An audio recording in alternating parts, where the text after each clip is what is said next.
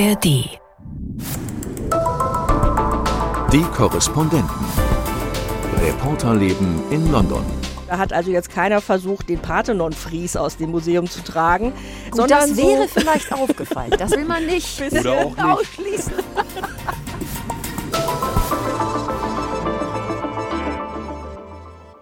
Hallo und herzlich willkommen zum Podcast der ARD London Korrespondenten. Heute mit Christoph Brössel. Hallo. Gabi Biesinger. Hallo. Und mir Imke Köhler. Wir wollen in dieser Ausgabe über die Diebstahlserie beim British Museum sprechen. Eine unglaubliche Geschichte und eine der größten Skandale, die das Museum je erlebt hat, weil ihm wahrscheinlich tausende Objekte gestohlen wurden. Und wir werden in die Festivalstadt Edinburgh schauen, wo sich Gabi am Ende ihres Urlaubs ins Getümmel gestürzt hat. Aber wir steigen ein mit dem Blick auf Deutschland dem britischen Blick auf Deutschland. Großbritannien blickt ja regelmäßig über den Kanal. In der Corona-Pandemie war das besonders stark ausgeprägt, weil Deutschland da zu Beginn das bessere Krisenmanagement hatte. Aber wir stellen es auch derzeit wieder fest und jetzt geht es aktuell um die Wirtschaft. Premier Sunak und seine Minister betonen sehr gern, dass sich die deutsche Wirtschaft auf Talfahrt befindet und auf eine Rezession zusteuert, während die britische Wirtschaft Wachstum verzeichnet. Man muss allerdings dazu sagen, dass aufs Jahr gesehen auch nur ein Wachstum von vielleicht 0,2 bis 0,4 Prozent erwartet wird. Aber natürlich würde Großbritannien damit dann im Vergleich zu Deutschland besser dastehen, wenn es denn in Deutschland eine Rezession gibt. Und nun hat es Deutschland auch noch auf die Titelseite des Economist geschafft, dargestellt als grünes Ampelmännchen, das am Tropf hängt. Und die Journalistenkollegen stellen die Frage, ob Deutschland einmal wieder der kranke Mann Europas ist. Christoph, dir ist da fast der Kragen geplatzt. Du hast dich in der Redaktionssitzung ziemlich in Rage geredet. Warum? Weil ich den Artikel so ein bisschen dünn finde. Ähm, natürlich kann man die Zahlen des Internationalen Währungsfonds, die ja der wichtigste Indikator sind, nehmen und sagen, 0,3 negatives Wachstum. Also die deutsche Wirtschaft wird in diesem Jahr 2023 schrumpfen. Das sind natürlich alarmierende Zahlen und damit ist Deutschland vor allem in der G7 das einzige Land, dem dieses Schrumpfen widerfährt. Aber es ist natürlich die eigentliche interessante Frage, woran das liegt. Und da war ich einfach darüber enttäuscht, dass zum einen diese Zahlen referiert worden sind, aber dann eben die Gründe auch, wenn nur sehr kurz angeführt oder auch aus meiner Sicht abstruse Indikatoren äh, zum Einsatz gekommen sind. Also da wird dann eben argumentiert, hohe Energiekosten, da wird argumentiert, die Schwierigkeiten der Weltwirtschaft, das ist alles richtig, Fachkräftemangel, der droht, weil wir natürlich an der Schwelle stehen, wo viele Erfahrene aus dem Berufsleben in den Ruhestand gehen werden und jüngere Generationen in dem Maß nicht nachkommen. Das sind alles nachvollziehbare Punkte. Aber mir fehlte da an der Stelle einfach die Analyse. Also ich habe mich gefragt, wo bleibt eigentlich der Blick von außen, der uns vielleicht auch mal so ein bisschen hilft oder zeigt, was in Deutschland nicht so gut äh, funktioniert. Da wird dann die Bürokratie auch nochmal angeführt und ein merkwürdiges lustiges Beispiel erwähnt von einem Transport. Da geht es um diese Rotorblätter von Windkraftanlagen, wie kompliziert das ist, die von A nach B zu bringen über die Straßen. Das kann ich nachvollziehen, aber das ist ein Punkt, der, glaube ich, in vielen Ländern aufgrund der Infrastruktur schwierig ist. Und da habe ich das Gefühl, da geht es dann auch so ein bisschen darum, den anderen zu zeigen, Edge Badge. Und da geht es nicht mehr um die Analyse, die mich eigentlich schlauer machen würde. Ich fand bemerkenswert, dass der Economist zum Teil deutsche Kapitelüberschriften gewählt hat. Mhm. Und das war so letzten Endes Analyse in zwei, drei Wörtern. Da hieß dann eine Überschrift Atomkraft, nein, danke. Und dann ging mhm. es natürlich um unser Energieproblem. Wir brauchen viel Energie, aber aus Russland beziehen wir kein Gas mehr und die Atomkraft wird auch abgeschafft. Und wie geht es jetzt eigentlich weiter? Die nächste Überschrift per Fax bitte. Da habe mhm. ich wirklich gelacht. Ich weiß gar nicht, welcher englischer Leser das wirklich versteht, aber äh, per Fax bitte, das äh, löst ja sehr viel aus. Und wir hatten in der Familie gerade den Fall, dass ja. wir etwas e-mailen wollten, also per Anhang e-mailen. Und dann hieß es so, nein, nein, es geht nur per Fax. Und ja. wir haben gedacht, wo kriegen wir jetzt ein Faxgerät her? Ähm, ja. Äh, natürlich sind das Momentaufnahmen und trotzdem erzählt es etwas über das Land. Also ja. ich verstehe dich völlig, wenn du sagst, man will dann mehr Analyse, gerade in so einem Magazin natürlich. Ja. Ne? Es muss ja. tiefer gehen. Aber die Aufbereitung an dem Punkt fand ich zumindest ganz witzig. Gabi, wie ging dir das? Ja, meine Lieblingsüberschrift ist 99 Luftballons. ähm, ja, in einer um der Statistiken, ne? CO2-Fußabdruck geht. Und natürlich hier Vorsprung durch Export und auf Wiedersehen. Mein Gott, also äh, es wird schon ordentlich mit äh, deutschen Slogans um sich geworfen. Und äh, also als ich das so gelesen habe, habe ich gedacht, das ist das ein bisschen Revenge-Writing. Mhm. Also es gab äh, vor nicht allzu langer Zeit einen Artikel in einem prominenten deutschen Nachrichtenmagazin, der Großbritannien ziemlich runtergeschrieben hat. Und irgendwie dachte ich so, äh, das ist jetzt die Antwort. Und ich kann jetzt nichts finden, wo ich sagen würde, das stimmt nicht, was da drin steht. Aber es ist so ein bisschen, die Bahn fährt nicht mehr pünktlich, dann das mit dem Fax, dann Frau Baerbock ist schon zweimal mit ihrem Flugzeug liegen geblieben. Und das ist so eine Zusammenreihung von Dingen, die alle wahr sind. Aber ich frage mich, ist das wirklich das, was jetzt das Abbild des Zustandes unseres Landes ist? Also wir können ja gleich noch mal stärker in die Details gehen. Aber für mich ist das so der Ausdruck, der Haltung Deutschlands gegenüber. Also du merkst hier in Großbritannien, dass Deutschland bei den Briten nicht beliebt ist, aber sehr wohl respektiert mhm. wird. Und im direkten Vergleich will man nicht, dass Deutschland zu stark ist und man dann selbst zu weit dahinter zurückbleibt, ganz klar. Aber man will auch auf keinen Fall ein schwaches Deutschland. Das sorgt ja auch sofort für Nervosität, wenn die Wirtschaftsnation des Kontinents anfängt zu schwächeln. Und das, finde ich, kann man da auch so ein bisschen rauslesen. Es ist natürlich auch einfach mit diesen Überschriften und diesem Titel, dem Ampelmännchen, du hast das eben angedeutet, ist das natürlich auch zum einen ein Meinungsbeitrag. Es ist ja der Leitartikel, der begleitet wird von einem aus meiner Sicht eher kurzen und auch dünnen zusätzlichen Artikel. Und es ist natürlich ein bisschen reißerisch. Es ist natürlich, um die Verkaufszahlen hochzubringen. Es ist natürlich, ja, es spricht Emotionen an mit diesem Ampelmännchen. Und daraus erwächst meine Enttäuschung, dass ich sage, Mensch, Economist, hättet ihr irgendwie ein bisschen analytischer das angefasst oder vielleicht mal mit einer guten Reportage da gearbeitet und mhm. mir wirklich gezeigt, wie es um die Digitalisierung steht. Da muss man sich vielleicht mal einen Punkt rausgreifen, aber nicht am Schreibtisch sitzen und die Zahlen des Internationalen Währungsfonds nehmen, äh, dann noch andere Wirtschaftsdaten dazu nehmen, so allgemeines Unwohlsein drüber gießen und das Ganze dann in einen Leitartikel äh, zusammentragen. Das hat mich einfach ein bisschen enttäuscht, weil ich glaube, und das, da sind wir dann ja auch schnell bei uns, ich finde das so interessant, wenn wir als Auslandskorrespondenten eben ein bisschen mehr liefern können als nur Meinung, Stimmung, sondern wenn wir uns auch wirklich ein bisschen mit unserem Blick in einem Land bewegen, aber dann auch mit Menschen sprechen und Sachen so darstellen und analysieren können, wie man sie eben aus der Ferne, in der Bubble auf Twitter möglicherweise nicht geliefert bekommt, nicht analysieren kann. Einer meiner Lieblingssätze ist auch The German Press meanwhile excel at stirring up storms in teacups. Also ja. die deutsche Presse schafft es immer, einen Sturm im Wasserglas zu erzeugen. Da frage ich mich, in Großbritannien ist das ja gar nicht der Fall, oder? Das ist ja außergewöhnlich. Wobei das finde ich ist, das ist so eine Sache, die ist mir ganz unangenehm. Also ich will gar nicht in dieses ja. Revenge-Writing ja, kommen, ja, und das finde ich deswegen so schade, sondern ich hätte mich einfach mal darüber gefreut, im Economist eine gute Analyse über die schlechte Digitalisierung äh, zu, zu lesen äh, oder über Fachkräftemangel. Also wirklich, dass man mal tief reingeht oder ganz großes Ding wird ja auch nur kurz angerissen, warum so viele Menschen so ein geringes Vertrauen nur noch in den Staat und in die Parteien haben. Ist, finde ich, ein Riesenthema. Aber da hätte doch der Economist etwas liefern können. Eine neue Sicht und nicht mhm. nur einfach referieren können, was man in der Überschrift morgens in vielen deutschen Zeitungen lesen konnte. Ja, es macht so ein bisschen den Eindruck, als hätten Sie so ein Überblicksartikel liefern wollen ja, und ja. sich dann eben nicht die Zeit genommen, ja. tatsächlich ins Detail zu gehen. Aber dann hätte man auch nicht alles besprechen können. Letzten Endes ist das Bild ja doch dann sehr vielschichtig. Und am Schluss, das ist ja auch ganz unterhaltsam, steht dann, ach ja, so schlimm ist es ja gar nicht. Denn eigentlich ist Deutschland auch ganz gut in der Lage, mit Krisen umzugehen. Man sagt, es ist nicht wie 1999, wo der gleiche Titel ja schon mal produziert worden ist. Und ich war auch sehr hoffnungsfroh, weil das Ampelmännchen ja in grün abgedruckt ist und nicht in rot. Ja. Ich glaube, in Rot wäre es einfach schwieriger gewesen, wenn man das Ampelmännchen kennt, da irgendwie noch eine Infusion zu legen. Aber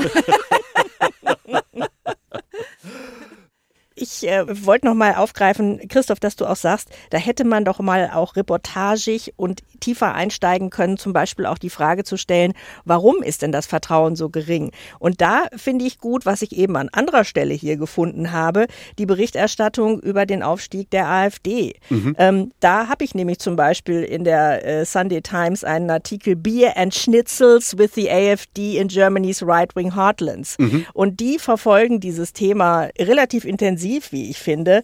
Und da kommt dann auch mal Friedrich Merz vor, der da in Hinterzimmern Deals vielleicht mit der ja. AfD macht. Und hier wurde eben eine Reportage geliefert. Ja. Da war jemand bei einer Versammlung in Waltershausen und hat da die Begegnungen geschildert. Ja. Und ähm, das gefällt mir, dass da ein Blick drauf gelenkt wird, dass das beobachtet wird, mhm, mhm, was ist da los und gefragt wird, wie kann das passieren. Da, so kann man es besser machen. Also sagen wir solche und solche Artikel, aber in jedem Fall blickt man auf Deutschland und wir sind auch hier auf der Insel ein Thema. Damit lassen wir das hinter uns und gehen zum nächsten wirklich spannenden Thema weiter. Und ich kann nur sagen, ich bin dafür, dass hier in Großbritannien eine Medaille verliehen wird und zwar an einen Dänen, für seine Hartnäckigkeit im Bemühen, Kulturschätze zu bewahren. Das war nämlich ein dänischer Kunsthändler, Itai Gradl, wenn der sich so ausspricht, der einfach keine Ruhe gegeben hat, weil er überzeugt davon war, dass Gegenstände aus dem British Museum geklaut wurden und dann im Internet zum Verkauf angeboten wurden. Und deshalb hat er sich an das British Museum gewandt, hat die angeschrieben, hat auf den Diebstahl aufmerksam gemacht und Gabi hat erstmal so gut wie gar kein Gehör gefunden, oder? ja, also dieser E-Mail-Verkehr ist jetzt von der BBC veröffentlicht worden und ähm, es kamen dann so Antworten wie ja, wir geben dem nach, nein, wir konnten da nichts finden. Monate später. Monate dann, ne? später genau. und das ist jetzt auch, das ist zwei Jahre her, dass er das getan hat. Also es ist jetzt nicht äh, vorgestern gewesen und ähm, er hat dann sogar noch, nachdem er eben sich an die Museumsleitung gewandt hatte und es eben der stellvertretende Direktor war, der das immer mehr oder weniger so weggewischt hatte, ähm, ist er dann an die Trustees gegangen, also an das Aufsichtsgremium äh, für das Museum, an George Osborne, den ehemaligen Schatzkanzler, und hat gesagt, also ich habe übrigens darauf hingewiesen, da verschwinden Sachen, aber irgendwie kommt da nichts. Und dann hat George Osborne nochmal nachgefragt und dann wurde dem auch gesagt, nein, nein, das ist alles in Ordnung. Die Sammlung und ist vollständig. Plötzlich plötzlich, ähm, jetzt im Januar dieses Jahres, soll dann doch auch vom British Museum die Polizei eingeschaltet worden sein, weil was weg ist. Was weiß ja bis heute so keiner. Es wird spekuliert, dass es bis zu 2000 Objekte tatsächlich sein könnten, die vor allen Dingen aus ähm, Archiven, aus äh, Lagern verschwunden sind, äh, da zu Forschungszwecken lagen und immer so kleine Sachen, so viel Schmuckstücke, ähm, die man gut mal in die Tasche stecken kann. Und da hat also jetzt keiner versucht, den Parthenon-Frieden Fries aus dem Museum zu tragen. Äh, Gut, sondern das wäre so vielleicht aufgefallen. Das will man nicht, Oder auch nicht. ausschließen. bisschen kleinteilig war es. Aber es ist eine unglaubliche Geschichte, weil Sie jetzt ja so weit sind, dass Sie sagen, wahrscheinlich geht diese Diebstahlserie schon über 20 Jahre. Also eine ungeheuer lange Zeit, in der offenbar nicht aufgefallen ist, dass Dinge fehlen, weil sie gar nicht ordentlich katalogisiert wurden. Und dann, als es eben auffiel, aber einem ganz anderen, nämlich diesem dänischen Kunsthändler, und der getrommelt hat und Aufmerksamkeit erregen wollte, hat man möglicherweise, das ist zumindest sein Eindruck und den muss man fast haben, von Museumsseite aus versucht, das unter den Teppich zu kehren, ja, und erstmal Stillschweigen zu bewahren und äh, das zuzudecken nach dem Motto, wir haben hier keine Krise. Jetzt ist die Krise umso größer. Und jetzt gibt es dann ja auch schon erneute Rückgabeforderungen. Das ist fast natürlich, dass die damit einhergehen. Ja, Griechenland argumentiert. Wir hatten den Parthenon Fries eben schon äh, genannt. Griechenland kämpft ja seit Jahren um die Rückgabe bestimmter äh, Güter, die aus Griechenland stammen. Und die Argumentation ist jetzt natürlich, äh, sicher sind die bei euch nicht.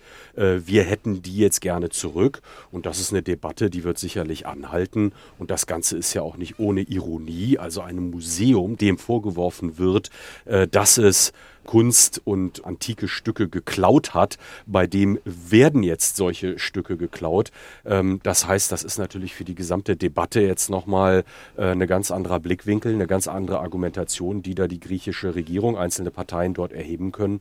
Ja, und dem sieht sich das britische Museum jetzt konfrontiert.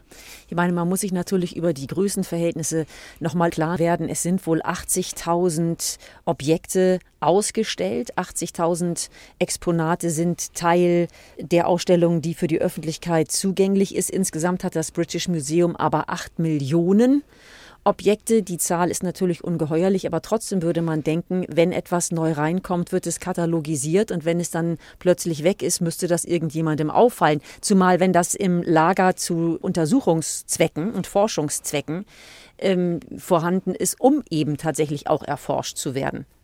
Und das macht die Aufklärung ja auch so schwierig. Ähm, also es gibt jetzt auch Menschen, die sich da bemühen, da mitzuhelfen. Es gibt zum Beispiel den Juristen Christopher Marinello, der hat eine eigene Agentur zur Wiederbeschaffung gestohlener Kunst. Und der sagt, das Wichtigste ist, dass wir jetzt eine vollständige mhm. Liste kriegen dessen, was verschwunden ist, damit wir gezielt weltweit danach gucken können, wo das vielleicht auftaucht. Und die Liste gibt es nicht. Wir wissen nicht, ob die Polizei im Moment dem British Museum auch noch noch sagt, ist, wir veröffentlichen jetzt nichts, weil wir Ermittlungen führen, da würde uns das dazwischen funken. Ähm, die andere Theorie ist eben, es ist so schlecht katalogisiert, dass überhaupt niemand weiß, was wirklich alles weg ist. Und ähm, das hat natürlich auch politische Konsequenzen. Also der Daily Telegraph hat zum Beispiel berichtet, dass die Trustees, also das Aufsichtsboard, jetzt sich um die Aufklärung kümmert und das Direktorium des Museums dabei ausgeklammert haben soll. Das äh, deutet darauf hin, dass es da einen Vertrauensverlust äh, gibt und ähm, man wohl offenbar der Meinung ist, eben, dass da geschlampt worden ist in den letzten Jahren, dass da nicht ordentlich hinterhergegangen war, dass vielleicht sogar was verschleiert worden ist, äh, was man versucht hat. Es ist ein langjähriger Mitarbeiter, ein leitender Kurator, der Name tauchte hier auch immer mal wieder auf. Der hat immer Ausstellungen gemacht und Vorträge gehalten, ist entlassen worden nach 30 Jahren. Er weist jedes Fehlverhalten zurück. Man weiß nicht, was dahinter steckt, ob ihm vorgeworfen wird, dass er eventuell ähm, das nicht sorgfältig geprüft hat oder er selber Sachen mitgenommen haben soll. Alles sehr nebulös, alles sehr angeklagt ähm, ist er bis jetzt ja nicht, aber genau, hat eben den Job verloren. Also gibt es irgendwelche Verdachtsmomente? Fragwürdig und das wird jetzt hier dann auch zum Politikum. Äh, ein Labour-Abgeordneter stellt sich hin und sagt, ja, also haben wir da überhaupt noch auch Vertrauen in die Trustees, die das jetzt aufklären sollen? Das ist unser National Treasure, das ist das eines der wichtigsten Museen hier, da kann doch sowas nicht passieren. Und äh, die Konservativen sagen, ja, jetzt nur mal halblang, also jetzt müssen wir ja erst mal gucken. Ähm, also äh, das spielt hier gerade auf allen Ebenen. Damit ist natürlich jetzt auch der Museumsdirektor unter Druck, der ein deutscher Museumsdirektor ist, nämlich Hartwig Fischer. Der hat eh schon angekündigt, im nächsten Jahr zurücktreten zu wollen. Das hat er angekündigt, bevor dieser Skandal öffentlich wurde. Das Museum wusste zu dem Zeitpunkt möglicherweise aber hinter ja. den Kulissen schon, was los ist. Und jetzt ist eben die Frage, ob der sich überhaupt noch so lange halten kann oder vielleicht schon vorzeitig abtreten muss. Ja, spannende Situation. Äh, ich glaube, da haben wir noch längst nicht das Ende der Geschichte ja. erlebt. Ja, und gerade immer mit der Argumentation, dass hier im British Museum alles sicher verwahrt wird und damit letzten Endes für die ganze Menschheit ähm, zur Verfügung steht und äh, ausgestellt werden kann. Und ja, scheint nicht ganz so zu sein. Und die Sorge derer, die das Ganze jetzt näher mit betrachten und beobachten, ist natürlich, dass auch die Museumstücke, die jetzt fehlen, in dieser Form nie wieder auftauchen, sondern dass das Metall, Gold, Silber eingeschmolzen wurde, dass die Edelsteine separat weiterverkauft werden, dass man das wirklich verloren hat, möglicherweise für immer, diesen Kunstschatz oder diese Kunstschätze. Dann gehen wir an dieser Stelle nochmal wieder auf Reisen und zwar mit Gabi. Gabi, du warst vor einigen Tagen in Edinburgh in der Stadt, in der im August ja immer ordentlich was los ist. Gleich fünf Festivals laufen da parallel. Es sind um die vier Millionen Besucher in der Stadt und Edinburgh möchte sich verstehen als die Stadt mit der weltweit höchsten Festivaldichte. Du warst mit drin und man darf mutmaßen, es war voll, oder? das kann man so sagen.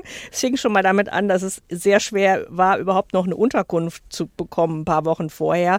Preise exorbitant, sowas habe ich echt noch nicht erlebt.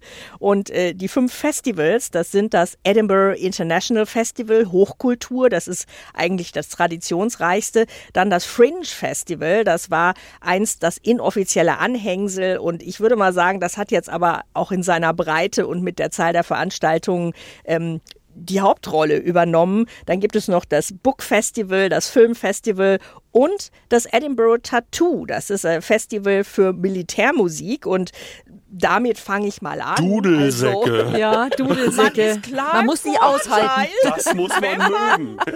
Dudelsackmusik mag. Ähm, also ich bin jetzt äh, von Haus aus äh, nicht jetzt in erster Linie Fan von Militärmusik, aber ich muss mal sagen, das war eine tolle Show. Also das findet auf dem Burghügel vor dem Schloss statt, das äh, dann abends angestrahlt wird, ständig in unterschiedliche Farben getaucht und ähm, es sind dann eben nicht nur Dudelsackformationen unterwegs, sondern auch Militärkapellen aus Norwegen, aus der Schweiz. Eine Calypso-Truppe tritt da auf und auch eine US-Truppe war war dabei, die Hits aus den Swinging 60s äh, performt haben. Und äh, das war schon einfach wegen des außergewöhnlichen Ortes, wegen der Atmosphäre und dann marschieren die halt ja so kunstvoll, dass die so aufeinander zulaufen und dann genau durcheinander durchlaufen. Und ich stand da so ziemlich am Rand und äh, man hatte mir vorher gesagt, die, die kommen ganz nah dran. Und ich dachte so, ja, die werden da vorne lang gehen. Aber plötzlich kamen die auf mich zu und ich musste mich so ein bisschen zur Seite retten, weil da ist auch kein Pardon, der hätte jetzt nicht mal daneben getreten, sondern das kommt dann wie so eine Dampfwalze, kommt Ko diese Kollision Dudelsack, mit Dudelsack. Kavallerie auf einen zu. Du hättest die ganze Choreografie Choreografie durcheinander ja, gebracht. Sich nur noch retten. Also am Ende dann Riesenfeuerwerk und äh, viele amerikanische Touristen aus aller Welt, ähm, Kreuzfahrtschiffe, die da anlegen, ganze Kreuzfahrtschiffbesatzungen, die da im Publikum sitzen. Ähm, also das ist schon interessant. Du hast deinen Spaß gehabt, das hört man schon wieder. Hast du sonst noch Dinge angeschaut? Ja, ich war dann auch beim Fringe und ähm, habe da eine Vorstellung besucht von einer Comedienne aus London, Rosie Holt, der folge ich bei Twitter. Ähm, und die tritt dort ähm, als falsche konservative Abgeordnete auf, äh, was manchmal äh, zu Verwirrung führt, weil sie für echt gehalten wird. Und das, das ist herrlich. Ja. wunderbare Dialoge. Und ihr Auftritt begann schon damit, dass sie auf die Bühne kam und das Licht irrte so durch den Raum und strahlte sie gar nicht an. Und sie wartete immer und sagte, was ist denn jetzt hier? Und dann sagte sie, ja, ich hatte Schwierigkeiten dabei, den Beleuchter ähm, auszuwählen. Also ich hatte die Wahl, entweder einen guten Beleuchter zu nehmen oder einen loyalen Brexiteer. Und äh, man merkte, worauf die Wahl gefallen war. So. Und so ging das dann gleich weiter. Ähm, was jetzt interessant war, auch dieses Jahr, Jahr beim Fringe, ist, auch da ist das Thema Cancel Culture ein wichtiges Wort. Es sind Veranstaltungen abgesagt worden von Veranstaltern, die sagten, äh, ehrlich gesagt, wir haben viele Zuschauer aus der LGBT-Plus-Community und ähm, wir wissen, dass bei diesem Auftritt Sachen gesagt werden, äh, die da möglicherweise nicht auf Zuspruch treffen. Und das ist eine politische Diskussion, die es schon immer ein bisschen gab, aber die meiner Meinung nach ähm, in diesem Jahr deutlicher ist. Und ähm, der Gesamtveranstalter sagt, naja, wir hatten jetzt drei Absagen in zwei Jahren. Das äh, bei über 2000 Shows ähm, ist das jetzt wirklich, fällt das nicht ins Gewicht. Aber insgesamt merkt man schon, auch an solchen Stellen natürlich, dass es gesellschaftlich irgendwie so ein bisschen brodelt und man sich fragt, was darf denn noch gesagt werden oder nicht. Beim Fringe wird ja vom Publikum jedes Jahr der beste Gag gekürt. Was war das denn diesmal? Ja, es war zum zweiten Mal eine Frau und zwar war das die Comedienne Lorna Rose Treen und äh, Achtung, jetzt kommt ein Wortspiel. Also der Gag war, I started dating a zookeeper, but it turned out he was a cheetah. Und äh, also ich habe einen äh, Tierpfleger aus dem Zoo getroffen und er war ein er war ein Cheetah, ein Betrüger, aber Cheetah ist natürlich auch der Gepard. Und äh, ja, also ja, so ein Wortspiel halt. Ich wollte gerade sagen, was stellen wir fest? Die Engländer und die Briten insgesamt lieben Wortspiele. Wortspiele. Gut, das ist also der nächste Reisetipp fürs nächste Jahr. Einfach mal im August nach Edinburgh fahren und da kulturelles Programm mitnehmen. Das war's erstmal für heute. Tschüss sagen. Gabi Biesinger. Christoph Brüssel. Und Imke Köhler. Tschüss. Bis bald. Die Korrespondenten. Reporterleben in London. Der Großbritannien-Podcast von NDR Info. Hallo, hier ist Arne Torben Vogt. Und ich bin Petra Bach. Es gibt einen neuen Podcast von uns. Ich freue mich riesig darüber. Nach Mensch Margot mit Margot Käßmann habe ich das Glück, wieder eine wundervolle Partnerin an meiner Seite zu haben. In Bleib Mensch, so heißt der Podcast, spreche ich mit Petra Bahr, Regionalbischöfin und Mitglied im Deutschen Ethikrat, über Themen, die die Menschen beschäftigen und die uns allen Sorgen bereiten. Und die die Gesellschaft immer mehr spalten. Wir wollen in polarisierenden Zeiten die Übersicht behalten auf keinen Fall den Kopf in den Sand stecken und vielleicht auch ein paar Lösungen anbieten. Wir wollen Mensch Mensch bleiben. Bleib Mensch, der neue NDR-Podcast. Ab jetzt in der ARD-Audiothek.